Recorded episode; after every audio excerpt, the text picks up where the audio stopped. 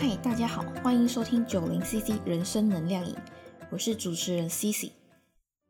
最近啊，我在澳洲打工度假的社团发起了一个投票的活动，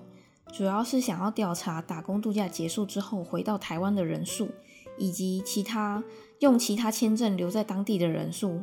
在当地已经取得永永久居留权的人数，最后是想去但还没有去打工度假的人数。参与投票的总人数总共有四百四十一位，其中投票最多的是，呃，票数最多的是打工度假结束后回到台湾的人，占了百分之五十。以其他签证留在当地的人数是第二名，占了百分之二十六。再来是已经取得当地永久居留权的人，有百分之十五。人数最少的则是想去打工度假但是还没有去的人，只有百分之九。虽然说打工度假的相关制度已经成熟许多，民众大部分也都知道有打工度假这件事情，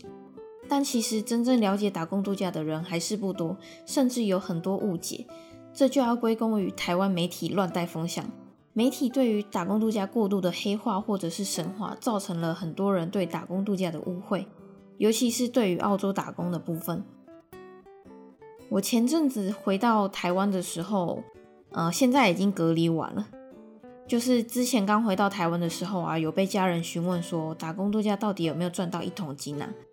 也就是一百万。其实我当下被问的感觉是觉得有一点点的不开心呢。但是后来想想，这有什么好不开心的呢？那是因为他们不不了解打工度假的真实状况啊，还有每个人对打工度假的定义也不太一样。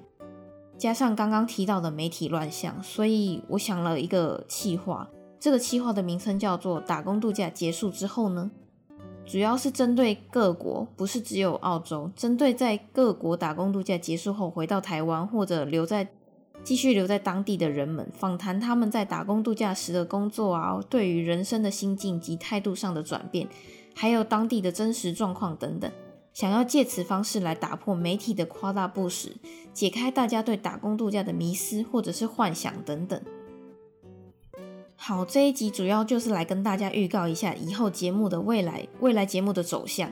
之后的节目会以呃访谈受访者的打工度假动机、经验，还有在打工度假期间的心路历程，遇到了什么样的挑战，或者是有什么令他们感动的人事物之类的。